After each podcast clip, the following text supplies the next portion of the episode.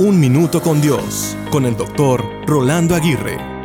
Leyendo un artículo en un magazine, tomé nota de la siguiente frase. Cualquiera navega en aguas tranquilas, pero los mejores marineros aprendieron en medio de las tormentas más difíciles. Un experto en marineros dijo, los vientos y las olas siempre están al lado de los navegantes más expertos. En otras palabras, las tormentas más fuertes son el aula de clases de los marineros más prominentes. Nosotros somos los marineros en el océano llamado vida. Las tormentas torrenciales con sus fuertes vientos y sus violentas aguas son inevitables. En vez de esperar una vida sin dichas tormentas, debemos hacer de las tormentas una sala de enseñanzas para aprender a cómo navegar y sobrepasar cada una de ellas. Las grandes olas no podrán hacernos bajar ni hundir en la barca de nuestra vida.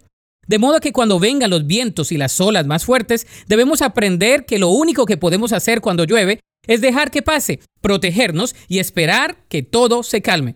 Todas las tormentas tienen una característica fundamental. Todas, sin excepción, terminarán. No hay tormentas eternas, pero sí se pueden aprender lecciones de tenacidad, perseverancia, dependencia y diligencia en cada una de ellas. Dios es tu refugio en medio de la tormenta.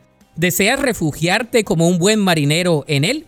La Biblia dice en Isaías 32.2, cada uno será como un refugio contra el viento, como un resguardo contra la tormenta, como arroyos de agua en tierra seca, como la sombra de un peñasco en el desierto.